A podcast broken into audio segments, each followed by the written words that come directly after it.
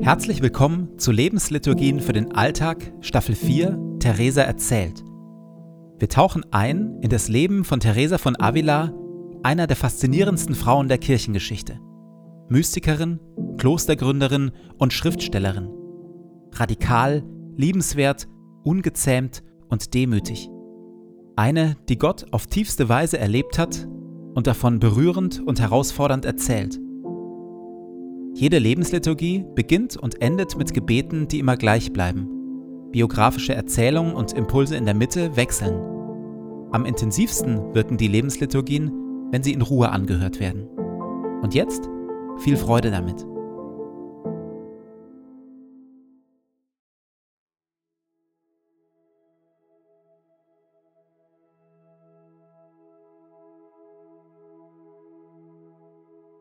Zu Beginn meines Betens lege ich zur Seite, was mich beschäftigt, und lasse es ruhig werden in mir.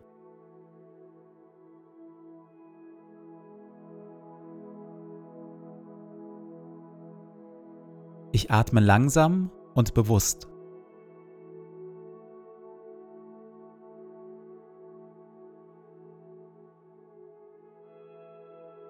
Ich sammle mich und bin ganz da.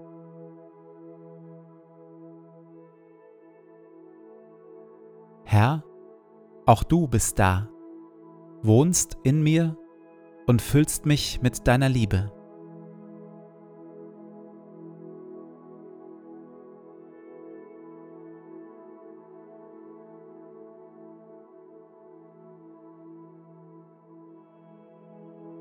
Ein Gebet von Paulus. Und so kniee ich nieder vor dem Vater, dem wahren Ursprung von allem, der unerschöpflich reich ist an Macht und Herrlichkeit.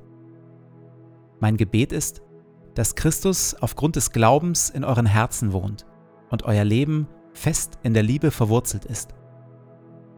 Das wird euch dazu befähigen, die Liebe Christi zu erfassen in all ihren Dimensionen, in voller Breite, in voller Länge, in ganzer Tiefe und all ihrer Höhe.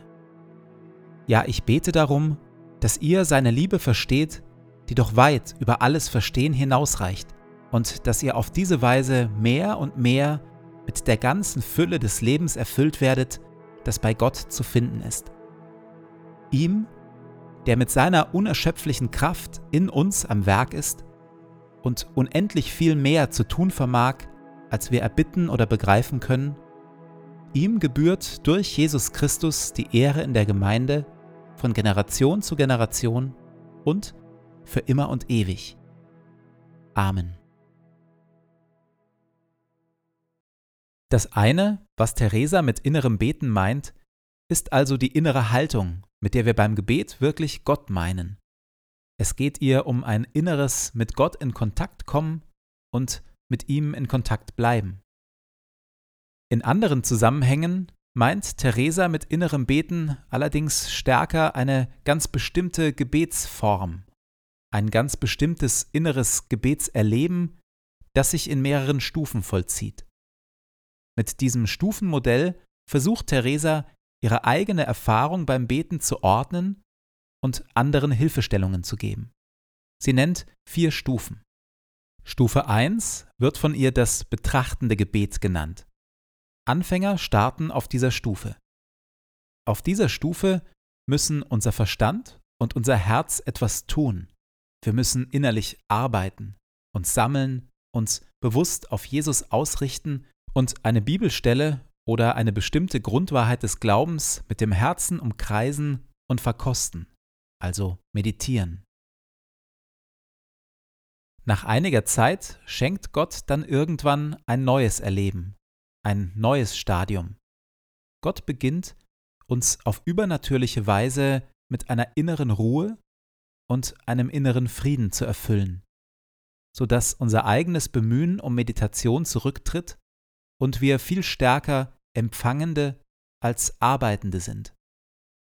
Theresa nennt diese zweite Stufe das Gebet der Ruhe. Die nächsten beiden Stufen nennt Theresa das Gebet der Gotteinung und die ekstatische Gotteinung. Hier erzählt sie von intensiv mystischen zum Teil sogar ekstatischen Erfahrungen des Einsseins mit Gott. Hier eine kleine Kostprobe aus Stufe 4. Hier nimmt man nichts wahr, sondern genießt nur, ohne zu erkennen, was man genießt.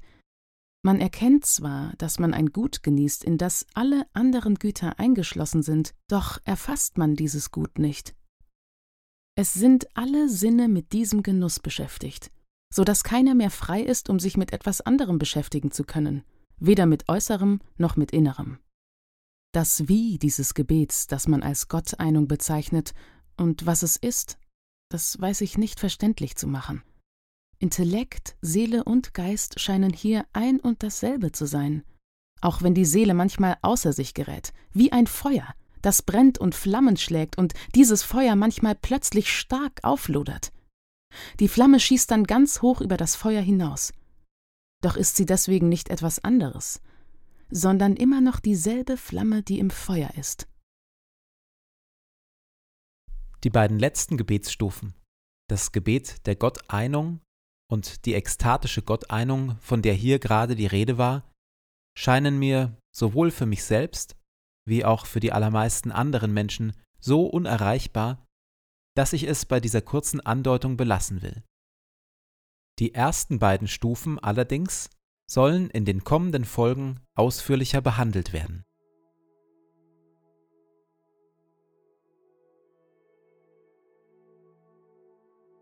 Mit Theresas Worten im Ohr gehe ich in meinem eigenen Leben auf die Suche.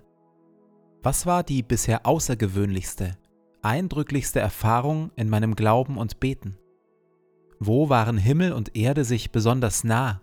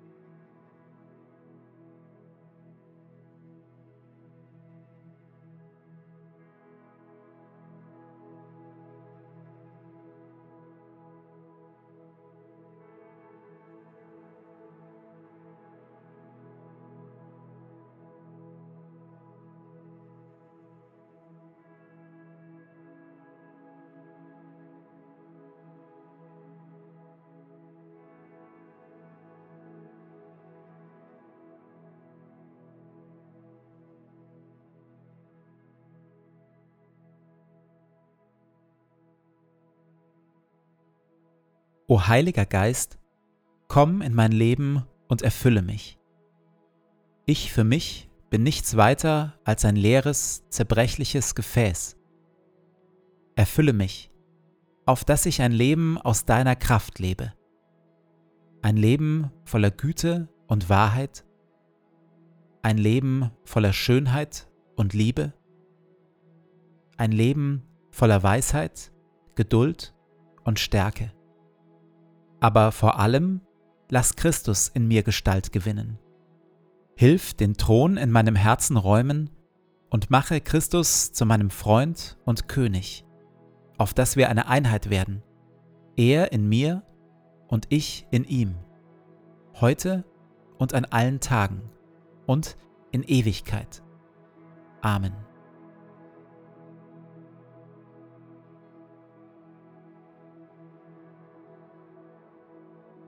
Ich gehe in diesen Tag mit Worten von Theresa. Nichts soll dich verwirren, nichts dich erschrecken. Alles vergeht. Gott aber ändert sich nicht. Gott alleine genügt. Wer ihn hat, dem wird nichts fehlen.